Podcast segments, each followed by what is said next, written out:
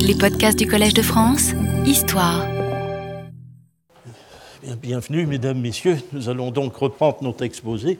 Nous en avons terminé avec euh, les deux premières conférences, avec euh, les, euh, les restitutions que nous avons pu faire de la transmission des textes avestiques. Bon, vous avez vu que les choses ont considérablement changé depuis dix ans.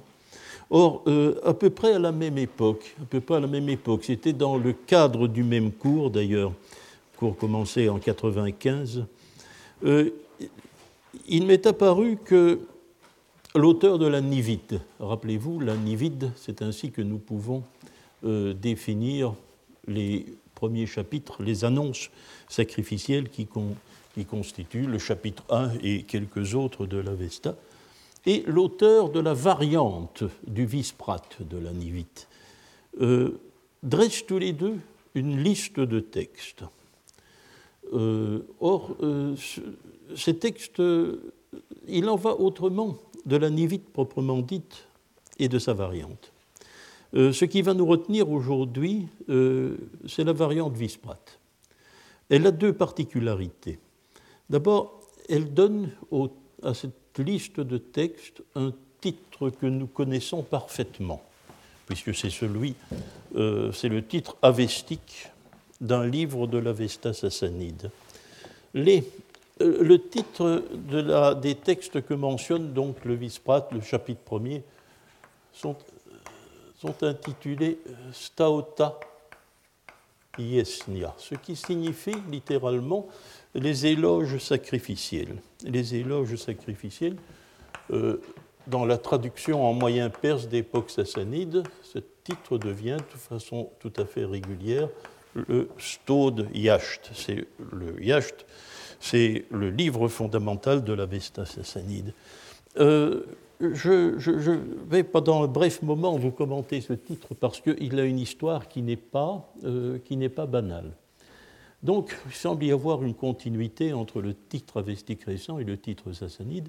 Oui, mais euh, le titre récent est repris, il est repiqué, si vous préférez, euh, de la première strophe du troisième chapitre de la première gata, c'est-à-dire le yasna 31, qui mentionne euh, le récitant de cette strophe dit Je vais commencer à réciter, pour vous qui désirez venir, euh, les Staota Cha Yesnya Cha. Ce qui est remarquable dans cette expression, c'est évidemment que les deux mots sont coordonnés avec la particule cha et. Donc, très curieusement et de manière qui nous paraît tout à fait irrégulière, euh, le nom stauta, l'éloge, est coordonné à, l'adjectif qui devrait le qualifier. C'est tout à fait irrégulier, c'est tout à fait, euh, évidemment, euh, ça, empêche en principe de donner cette, traduction. Pourtant, stauta est bien un substantif et yesnia est bien un adjectif. Alors, je crois qu'il y a ici quelque chose de très banal. Ça fait partie de la rhétorique extrêmement sophistiquée des gathas. Nous avons affaire à une ellipse où, en réalité, le cha qui porte, que porte Stauta est déplacé et il faut restituer sous l'ellipse Stauta, yes, nia, cha, et alors le terme est passé sous silence mais il est toujours complémentaire de Yesnia, Varmia Cha. Donc les éloges qui servent au sacrifice et les éloges qui servent euh, au chant d'adoration. Euh, le Varma est un chant. Or, euh, de surcroît, ces Staota Yesnia sont qualifiés par le Yasna 55, donc un texte qui se trouve dans le secteur qui va nous retenir.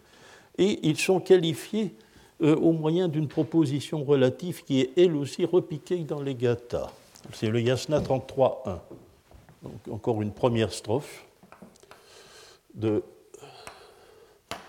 du sixième chapitre de la première gatha et qui mentionne Ya Data Ankhausch Uruyeya.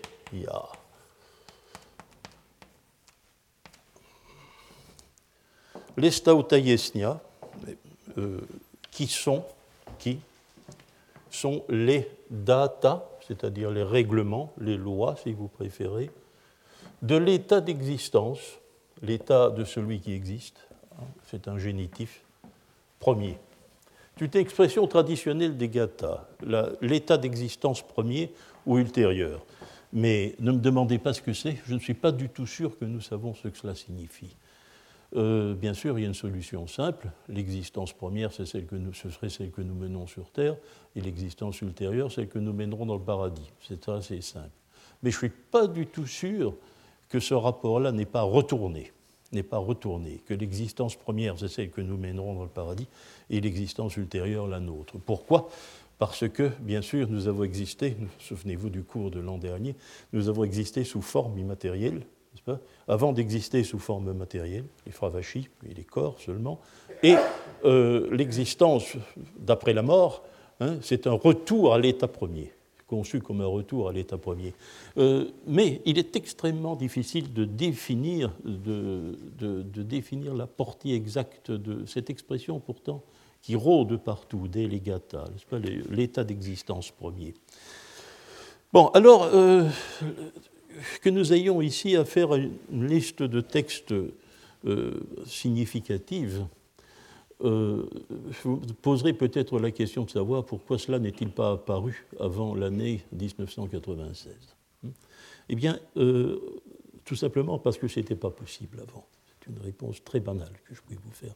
Ce n'était pas possible avant parce qu'il fallait pour cela que nous, nous soyons fait une représentation parfaitement adéquate de ce qu'était l'Avesta ancien.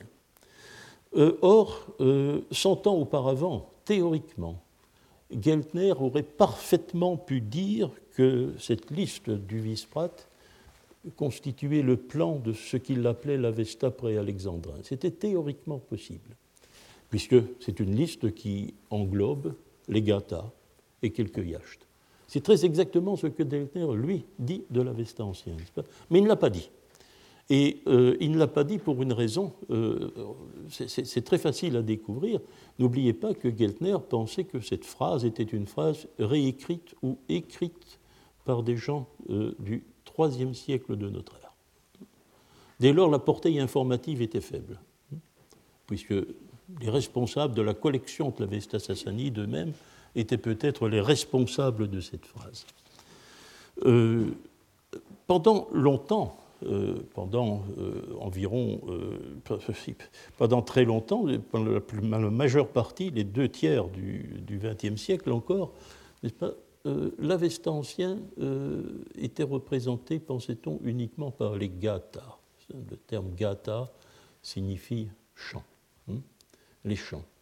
Et euh, ces textes étaient attribués au fondateur du système religieux de l'Avesta, euh, à Zarathustra.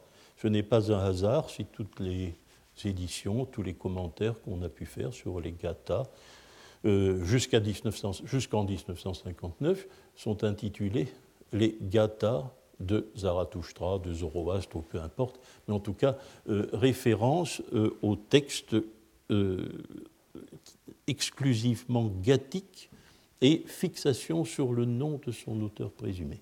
toutes les traductions euh, jusqu'en 1959 sont intitulées euh, en, vertu euh, de ce système. Or, à l'époque d'ailleurs, c'est un autre détail, pas, on oppose à l'intérieur de l'avestique, de la langue elle-même, le gathique, qui est la langue des Gathas, car elle est un peu différente, à l'avestique dit récent, qui est le euh, la langue de tout le reste de l'Avesta. Euh, les choses se modifieront. Il faudra que, pour que les choses se modifient, il faut attendre l'année 1958. Euh, l'année 1958 est celle où paraît dans le Handbuch der Orientalistik allemand, donc une série d'ouvrages consacrés à tout le domaine oriental, l'article Altiranisch, vieil iranien, rédigé par Karl Hoffmann. Ça, c'est le texte de fondation euh, de la philologie avestique moderne. Et ceux d'entre vous qui sont étudiants, je le recommande de lire, de relire et de méditer ces quelques 17 pages qui ont considérablement modifié notre pratique philologique. Euh, un élève de Hoffmann, euh, qui travaillait depuis plusieurs années dans cette perspective, publiera en 1900 euh, les Digatas des Zarathustra, c'est toujours le même titre, pas? Il s'agit de Helmut Humbach. mais la traduction de Humbach, j'ai déjà eu l'occasion de le dire plusieurs fois, représente une toute autre euh, un tout autre message, attribue au Gata un tout autre message que celui de Bartholomé. Euh, Bartholomé, euh, l'auteur du dictionnaire, ou Geltner, considérait, et à leur suite la plupart des philologues jusqu'en 1959, que les Gata étaient des sermons en vers, vers prédictés, disait Bartholomé. Ça, c'est là, ça a été très longtemps, jusqu'en jusqu'en 59 euh, la conception euh, unanime euh, du texte gathique. Humbar, lui, y a reconnu des hymnes comparables aux hymnes védiques, ce qui n'est pas tout à fait exact, parce que les gathas sont beaucoup plus longs qu'un hymne védique, mais il y reconnaîtra ce qu'il appelle des leaders, des, chants, des hymnes.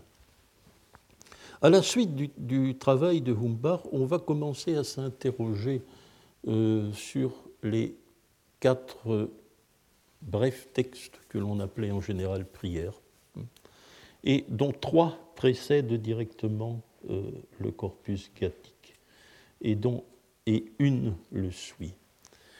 Euh, l'unanimité n'est pas faite quant à ces textes. Je, vous donne euh, l'opinion, c'est la mienne, mais c'est celle en général aussi euh, de, ce qui peut-être euh, accorde le plus d'importance à la grammaire des textes, on va considérer que la première prière, entre guillemets, dirons strophe pour ne pas nous avancer, euh, voyez dans la liste que vous avez sous les yeux, Lahuna Vairia, hein, c'est-à-dire le texte qui commence par Ahu.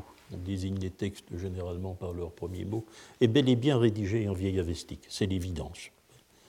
Euh, L'Hachem Vohu, qui suit, et le Yenke Hatam ne le sont pas. ne le sont pas. Quelques-uns défendent encore l'idée qu'il s'agit de vieille avestique, mais euh, c'est très improbable. La dernière strophe, par contre, Yasna 54.1, il faut que vous descendiez dans la liste euh, à la fin du corpus gathique, la strophe Ariama Nishia, et elle aussi en vieille avestique, et euh, il nous est apparu à Éric Pirard et à moi en 1988, euh, en travaillant sur les gathas, que nous avions affaire en réalité à un problème d'ornementation. Et que les deux strophes authentiquement vieillavestiques, la première, la Hunavairia, et la dernière, l'Aria Manishia, était avec une certaine, euh, par la pratique de certaines intercalations, hein, euh, était l'une la première strophe de la première gata et l'autre, l'aria manichia, la dernière strophe de la dernière, tout simplement, mais mise en évidence, hein, l'une mise en exergue et euh, présentée chacune comme constituant un chapitre particulier. donc l'annexion de deux strophes supplémentaires au, corpus gathique était constitué. Euh, troisième prise de conscience.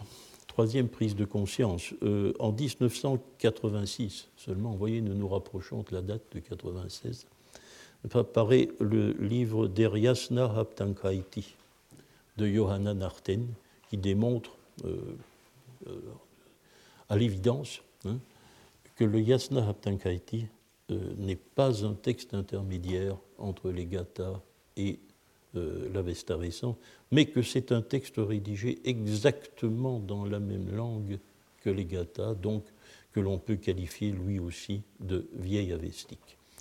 Euh, le Yasnahaptankaiti, vous voyez qu'il est inséré euh, dans la liste gathique, c'est la place qu'il occupe dans notre Yasna.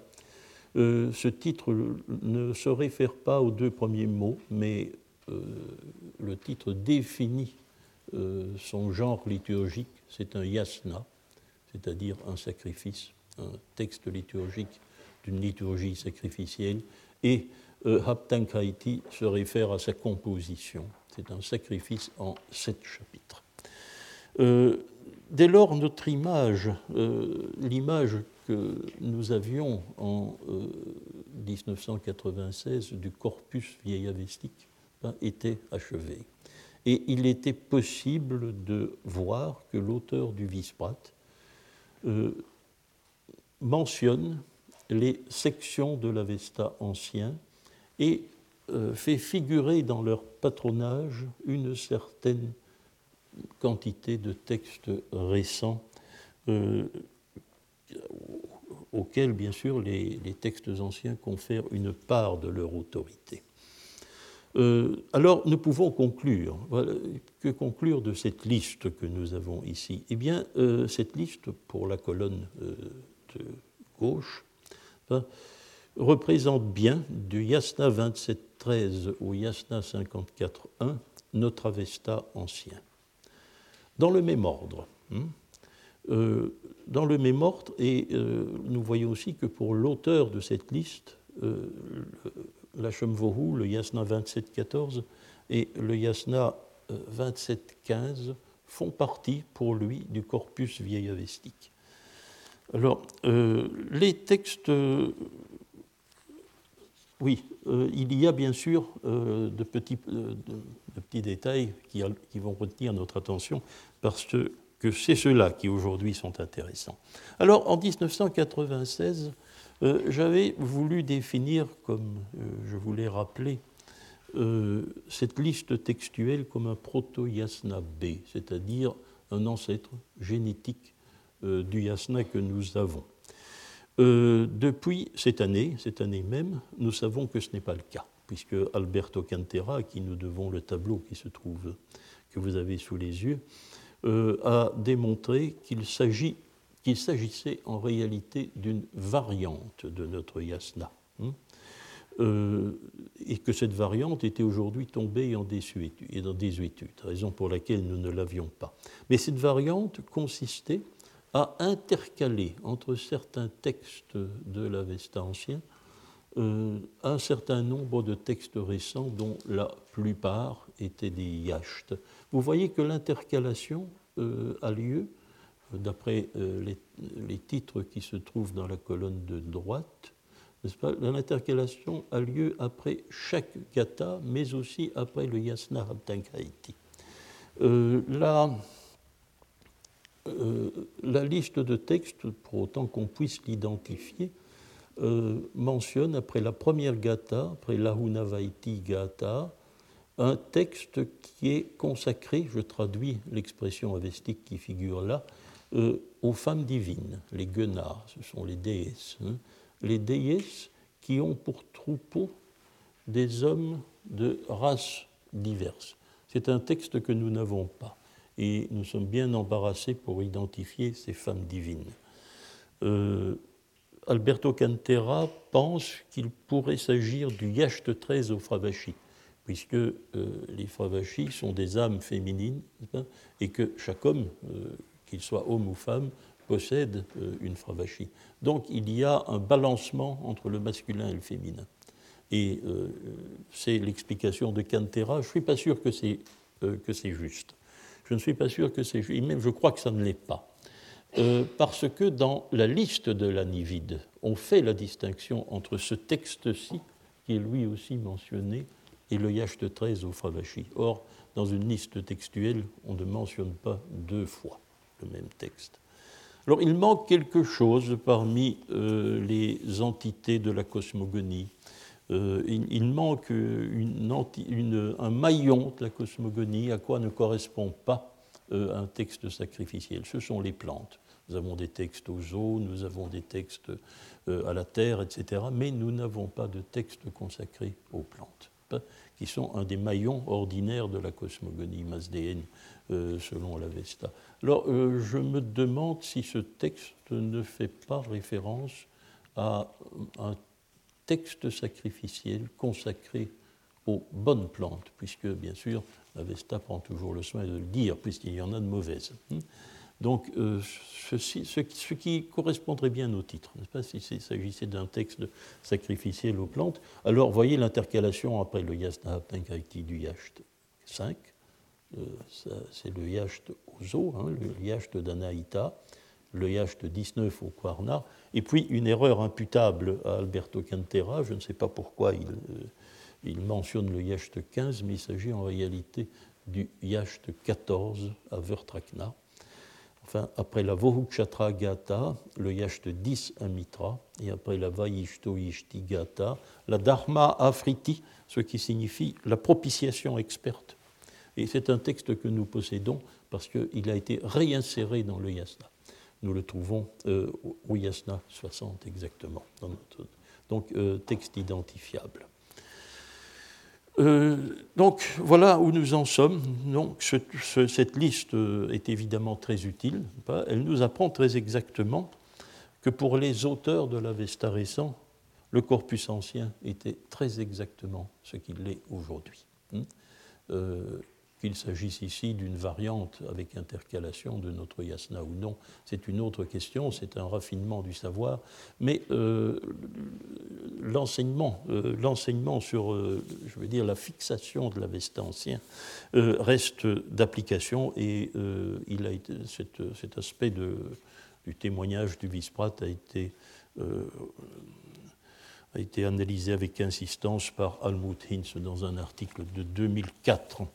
Bien, mais euh, quelque chose pourtant est passé inaperçu d'Almut Hinz.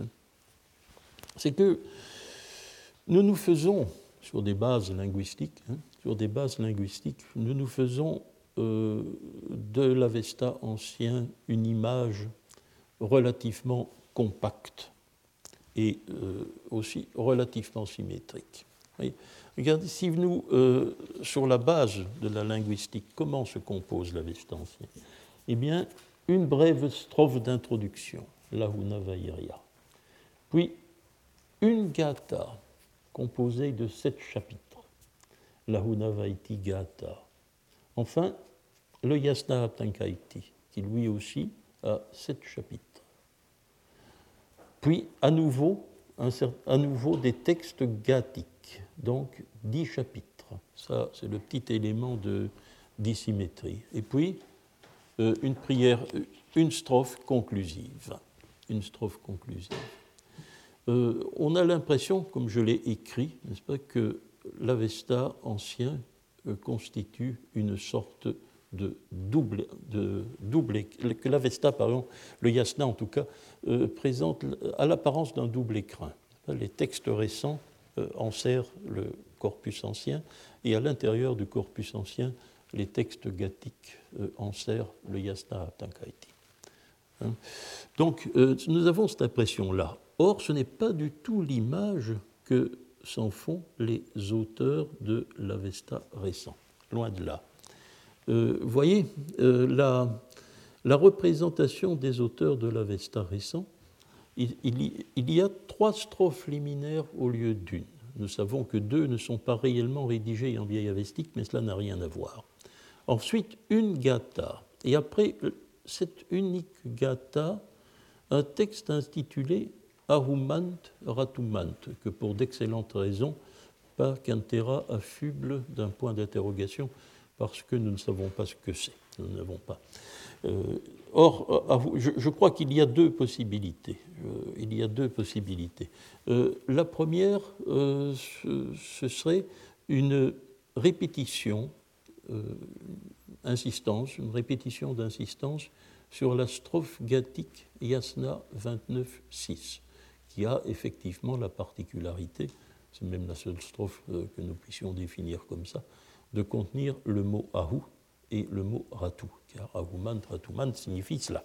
Hein, le texte qui contient le mot ahu et le mot ratu. Le mot ahu, c'est celui que vous avez dans l'état d'existence, et le mot ratu, euh, signifie le modèle, hein, le modèle ou le texte archétypique. Tous les textes mentionnés dans la colonne de euh, gauche sont d'ailleurs euh, qualifiés de ratou. Ce sont des ratou parce que ce sont des paroles sacrées archétypiques. Ce que ne sont les textes de la colonne de droite, hein, Il y a une, différence de dignité entre les deux collections.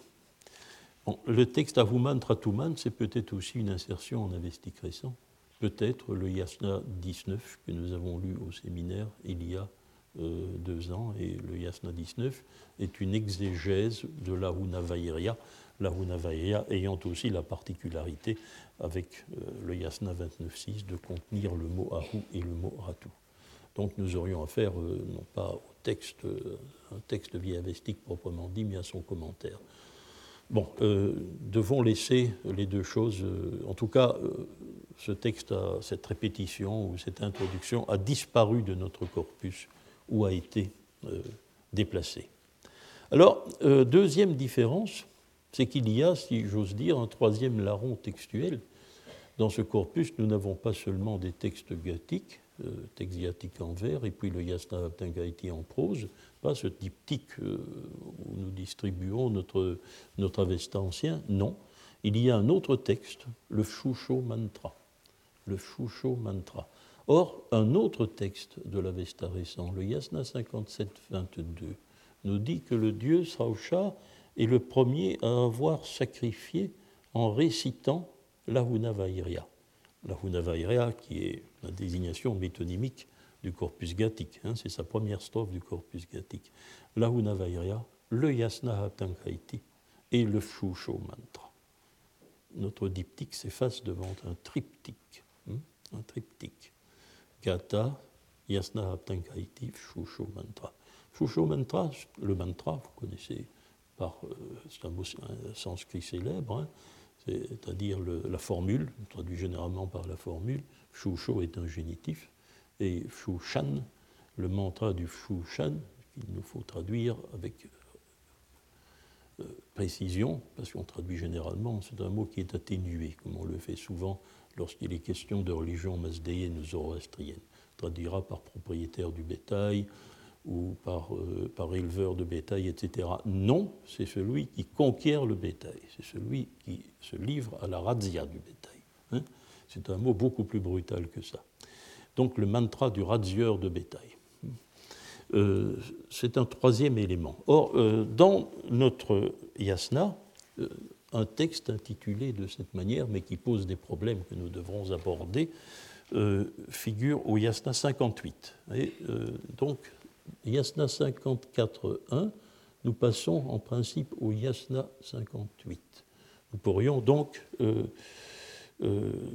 considérer que pour l'auteur du Visprat, c'est avec le Yasna 58 au moins au plus tôt que se termine l'Avesta ancien, car les textes qui suivent euh, posent des problèmes, nous ne les connaissons pas, nous ne les identifions pas, ils ne semblent pas être vieilles avestiques. Euh, l'auteur du Visprat, quoi qu'il les mentionne comme des textes, ils ne patronnent plus rien, hein, patronnent plus rien, et ils n'ont pas droit à la qualification de ratou, ce qui semble indiquer donc une autorité moindre. Par contre, euh, le hadish, le tout dernier, que nous ne possédons pas non plus, ça signifie le socle, le socle, le socle de celui qui va qu'aux soins de pâture, Vastravant.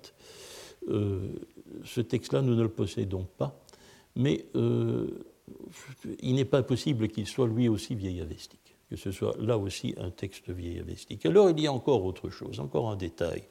Euh, dans euh, l'ordonnancement des choses selon euh, les auteurs de l'Avesta récent. Le Visprat, les premiers chapitres du Visprat ne le mentionnent pas. Mais d'autres textes récents le savent puisqu'ils le nomment. Il y a dans le corpus gathique une répétition du Yasna Haptankaiti, entre le Yasna 51 et le Yasna 52. Si vous, et le Yasna 53. Le 52 est une interpolation récente. Or, le yasna 51, euh, c'est la Vohukshatra Gata. Vous voyez, nous sommes à la fin du corpus gathique. Eh bien, entre la Vohukshatra Gata et la Vahishto Yishti Gata, on répète la récitation du yasna Haptankaiti. Les auteurs, la pratique existait au temps de la rédaction de l'Avesta récent, puisque l'Avesta récent appelle ce yasna Haptankaiti apara l'ultérieur, le, yasna haptankaiti ultérieur, le deuxième, si vous voulez. Or, c'est aussi un moment clé du sacrifice. dans sa relativement paisible analyse du yasna, le Dastour Kotwal fait remarquer que c'est un moment où l'on veille à réciter les textes avec une beauté particulière. oui, d'accord, euh, ça ne nous dit pas grand-chose, bien entendu, mais euh, tout de même, il y a un détail aussi euh, dans, le, dans, les textes avestiques que nous possédons, c'est que ce moment est un moment clé entre le yasna, entre la Gata et la Vahishto Gata, c'est là que se produit, dit le texte avestique, le Vertrakna. Le Vertrakna, donc le bris de l'obstacle. L'obstacle est brisé. Il faudra que nous retenions cela. C'est quelque chose qui, à ma connaissance, n'est pas commenté, et on verra quelle place les auteurs de l'Avesta récent réservent à cette notion, à cet, endroit-ci de la cérémonie euh, sacrificielle. Alors, euh, comme nous ne. Pas,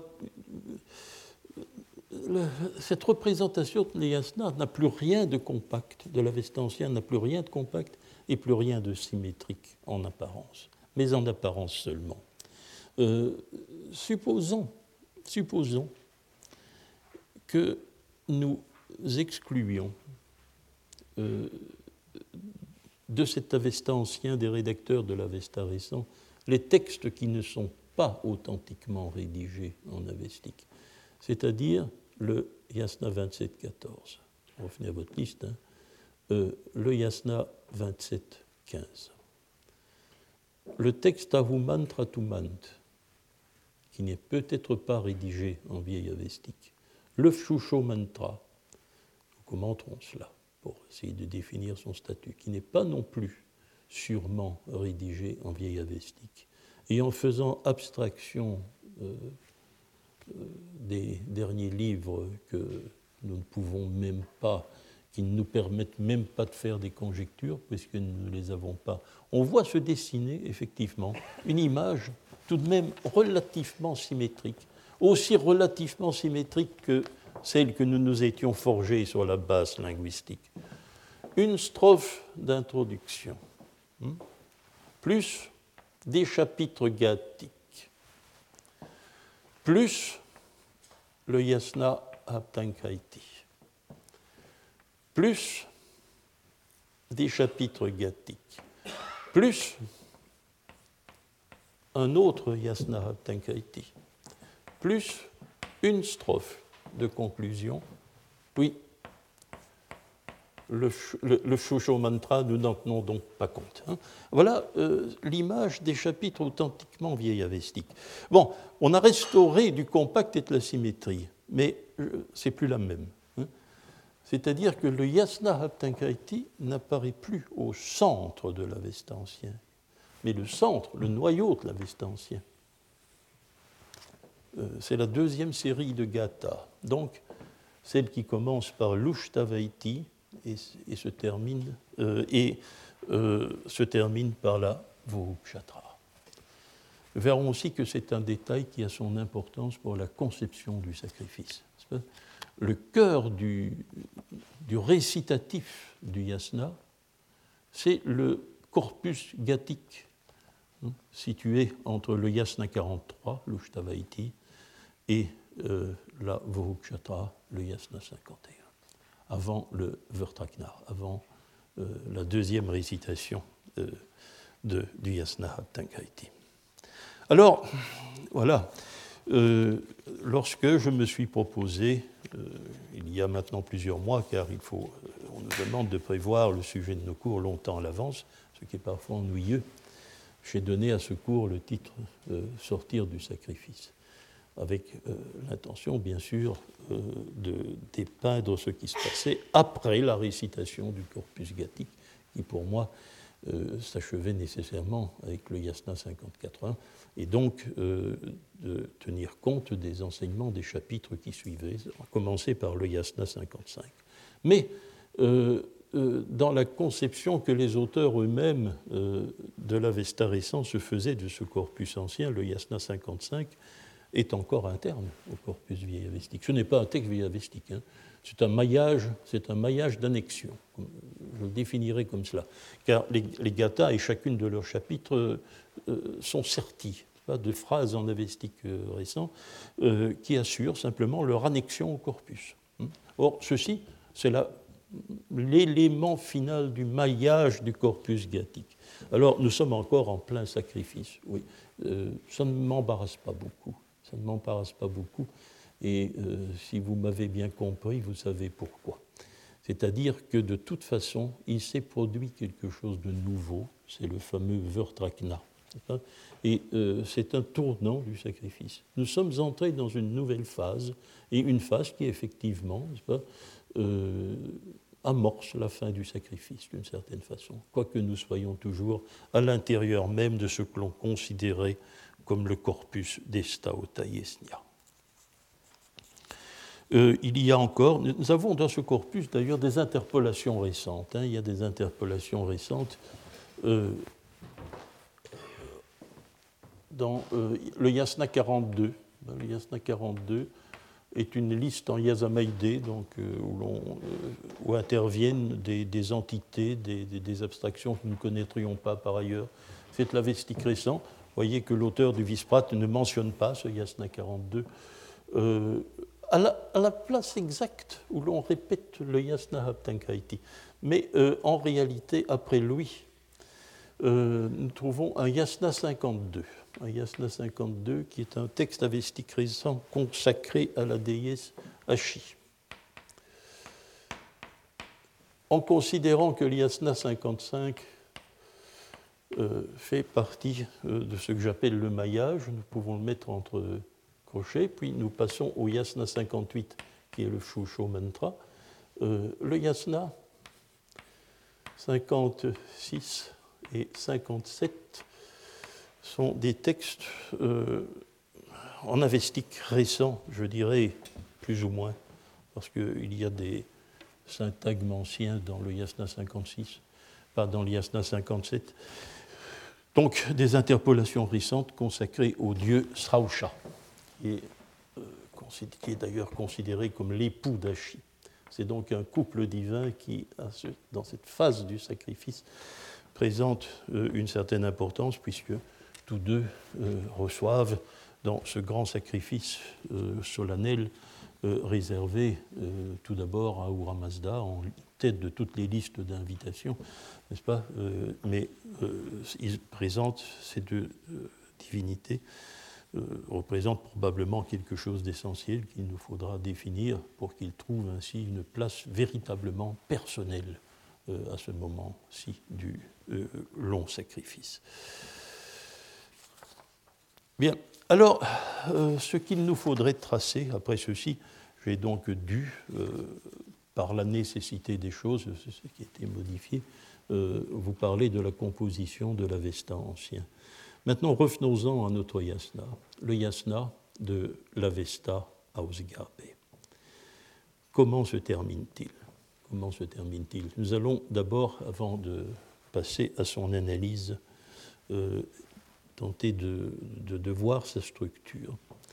Donc, euh, nous en avons une idée, n'est-ce pas, ce que nous considérions, nous, linguistes, comme l'Avesta ancien, euh, se termine avec le Yasna 54.1, donc un texte qui annexe le corpus gathique au Staota Yesnia, le Yasna 55, deux textes consacrés à Saosha, puis le Shusho Mantra au Yasna 58. Euh, le Yasna 59 est une répétition de la litanie de la litanie d'invitation en Yazamaïdé c'est un texte qui ne présente pas d'originalité, sauf par deux ou trois strophes finales qui ont leur importance et sur lesquelles nous reviendrons. Le Yasna 60 figure dans la colonne, euh, dans la colonne de droite de l'auteur du Vispret.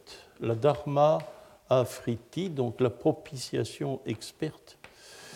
Euh, comme toujours, euh, ces termes désigne, Maafriti, euh, désigne bien sûr euh, un type particulier de cérémonie sacrificielle. Ceci est défini comme une propitiation, mais définit aussi tout à fait complémentairement un type particulier de texte et euh, qui peut très souvent se définir par un choix terminologique ou grammatical tout à fait précis.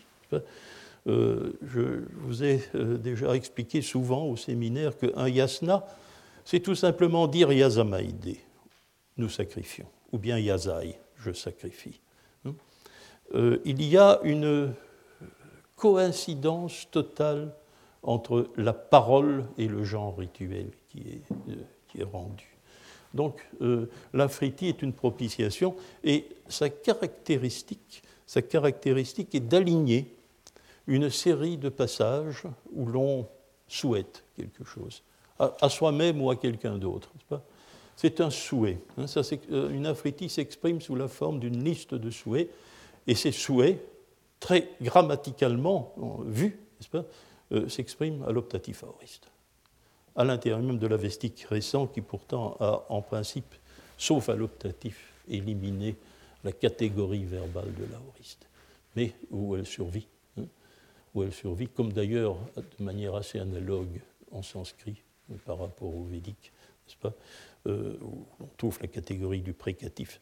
Euh, donc elle survit dans le genre afriti. Or, l'afriti, le yasna 60, est un texte qui, pour la plus grande partie, est rédigé, euh, au, euh, rédigé au, à l'optatif aoriste.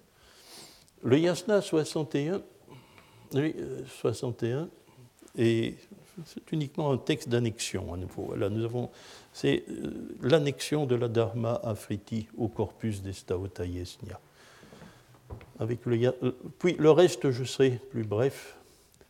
Le chapitre 62 est un texte qu'on appelle aujourd'hui la Tashnia Yishn, que, oui, depuis l'époque moyen-perse, bien sûr, Yishn, c'est-à-dire la fondation du feu, la fondation du feu. Euh, ça paraît bien tard hein, dans le rituel, en principe. Euh, l'ordre indo-iranien des choses aurait voulu que le préliminaire du sacrifice ce soit la construction de l'autel du feu, bien sûr. Hein. Mais euh, non, il n'y a pas de cela, n'est-ce pas? Il n'y a pas de cela dans le texte du Yasna. Un collègue m'a un jour fait remarquer, après cours que j'avais fait ici, que c'était était tout de même très curieux que l'on parle toujours d'adoration du feu et que le feu occupe une place aussi limitée euh, dans l'Avesta. Il est question de lui que très rarement. C'est un des rares textes, mais nous y reviendrons, pas qu'il soit consacré au feu. Et il intervient dans la phase finale du yasna au lieu d'intervenir en préliminaire. Euh, ce n'est pas totalement absurde, n'est-ce pas? Il y a une part d'impression que nous avons ici. Bien sûr, euh, il serait bien que nous ayons un texte consacré, euh, à l'entretien du feu dès les préliminaires, parce que logiquement, on doit l'allumer, sauf si, comme aujourd'hui, le feu est permanent. Mais bon, mais aussi dans les, rituels védiques, un texte d'offrande au feu, n'est-ce pas, intervient dans la phase finale du sacrifice. C'est donc plutôt un déséquilibre. Ce n'est pas la place d'un texte au feu à cet endroit, tout de même relativement tardif du sacrifice, qui est anormal. C'est au, ce qu'il nous faudra voir, c'est qu'en est-il des préliminaires euh, donc le texte au feu, et puis un texte beaucoup plus long, un texte beaucoup plus long, composite, mal transmis, euh, de 63 à 68, et qui,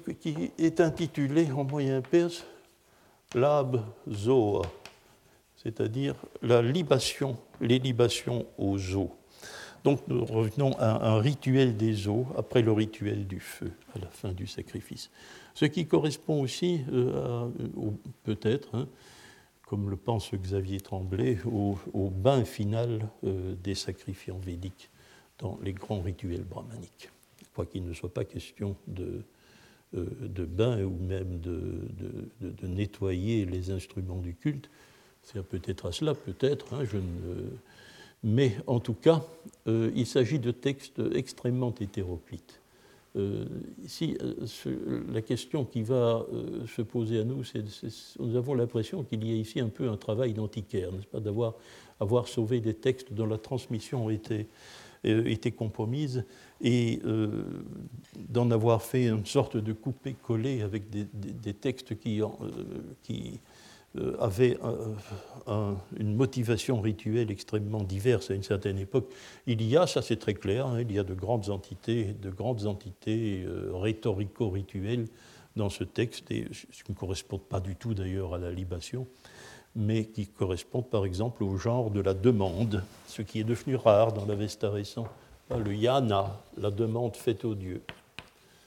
Euh, une part du texte se définit ainsi pour les eaux, le yana.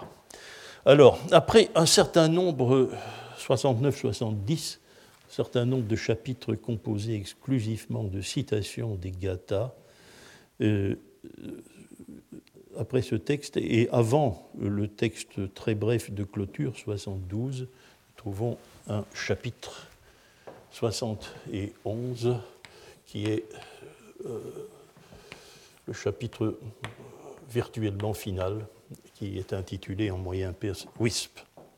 WISP. Euh, là, c'est très clair, ceci correspond, c'est à nouveau une litanie où l'on, en Yazamaïdé, hein, répétition. Elle est peu différente cette fois-ci de celle qu'on trouve au Yasna 17 et au Yasna 59, mais il s'agit clairement du renvoi des divinités.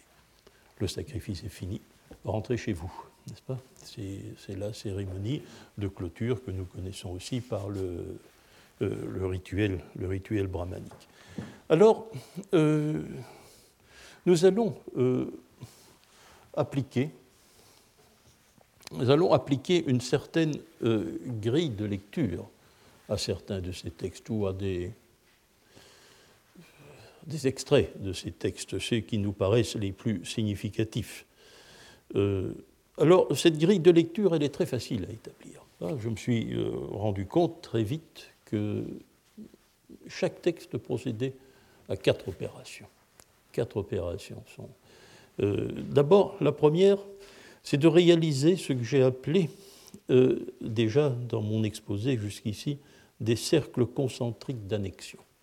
Il faut que chaque texte constitutif de ce secteur du yasna soit rattaché par une formule au texte qui. Euh, au, corpus en voie, de, en voie de formation, hein, au texte qui le précède, afin que le corpus progressivement s'étende. C'est d'ailleurs euh, cette pratique euh, qui rend tellement difficile, n'est-ce pas, qui a rendu tellement difficile et si laborieuse les discussions sur l'éventuelle composition du stot yacht de l'Avesta sassanide. Euh, en réalité, je crois que le Stot Yasht sassanide, c'est très exactement notre yasna. C'est très exactement notre yasna, et non pas comme euh, euh, le dit tel texte moyen perse, comme le dit tel spécialiste, un texte qui commence au yasna 14, ça c'est l'hypothèse d'Armesteter, commence au yasna 14 et se termine avec le yasna 59. Non, euh, nous ne pouvons pas calculer, bien sûr, le nombre de textes constitutifs du Stotiacht, parce que nous ne savons pas euh, comment euh, ces textes étaient découpés à l'intérieur du Stotiacht. Puisqu'il est dit qu'il y en a 33, pour, pour, envisager un corpus qui va de 14 à 59, vous voyez que Darmesteter a dû faire des coupes. Hein. il a dû faire des coupes. Sont-elles légitimes? Ne sont-elles pas? Que faut-il faire des répétitions, etc. ce, n'est pas, euh, euh, je veux dire, c'est très difficile d'établir, de, faire des comptes. Mais ce que nous pouvons faire, euh, c'est voir qu'effectivement, très souvent, c'est vrai au début, du yasna et c'est vrai à la fin, on a l'impression que quelque chose de nouveau et d'important commence. Mais ça se reproduit en permanence, pas? Ou bien on a l'impression que quelque chose s'achève à la fin du yasna. Mais non, c'est une addiction on ajoute un texte. Voilà, le, corpus est étoffé d'un texte supplémentaire. Hein. Euh, alors pourquoi l'IASNA 14.1 Pour ça, euh, eh bien, c'est pour une raison très, très simple. Hein. Euh, c'est-à-dire que c'est l'endroit où le collège sacerdotal, ou le zautar, le responsable du sacrifice, se trouve en mesure de commencer à parler aux divinités. Jusque-là, il ne l'a pas fait. parce, que les préparatifs n'étaient pas suffisants. Sa personnalité sacrificielle n'était pas constituée. Euh, et au Yasna 14.1, ça y est, il dit au Dieu, je suis votre Zaotar, je suis votre Zaotar. Donc le sacrifice va commencer. Donc c'est un début, oui, c'est un début, mais il y a tellement d'autres choses. Hein. Alors, euh, bien souvent, regardez l'auteur, notre auteur hein, de notre Bisprat, pour lui, commence avec la Houda Vaïria. Ah oui, c'est le début de l'Avesta ancien, c'est le début de l'Avesta ancien, un nouveau début. D'ailleurs, tout, euh, tout souligne, n'est-ce pas, dans le début du yasna, que l'on va arriver à un moment particulièrement solennel, qui sera le yasna 27-13 et le début de la récitation de l'Avesta ancien. Donc, ces cercles concentriques d'annexion, je pense, nous permettent de considérer que euh, le stotiage de l'Avesta sassanite. C'est notre yasna. C'est notre yasna. Euh, deuxième opération, à part l'annexion, c'est un renvoi en écho au préliminaire, c'est-à-dire ce qui précède le yasna 27-13. Je vous en ai fait une description la dernière fois. Cette description nous sera utile parce que nous verrons les échos. Euh, il n'y a pas nécessairement symétrie. Il n'y a pas d'ordre particulier. Ça se fait dans le désordre, mais c'est des renvois aux opérations des préliminaires. Là, c'est une chose assez claire, je pense, c'est une façon de dire, bien sûr, euh, attention, mission accomplie. Hein, ce que nous avons voulu faire, euh, les projets que nous avons euh, formés dans les préliminaires du sacrifice, nous l'avons accompli. Cela se trouve à présent accompli. Et nous verrons que cela se présente de manière extrêmement fréquente dans les textes de la fin du yasna. Alors, euh, troisième opération,